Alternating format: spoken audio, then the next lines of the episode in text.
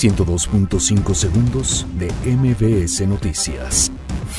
Andrés Manuel López Obrador asegura que México y España mantendrán muy buena relación. Congreso de Campeche aprobó licencia definitiva de Alejandro Moreno como gobernador. La Comisión Nacional de Derechos Humanos advierte que autoridades son rebasadas por el flujo migratorio. Rescatan en Veracruz al periodista Marcos Miranda. Muere una persona por volcadura de tráiler en la carretera Lechería Texcoco.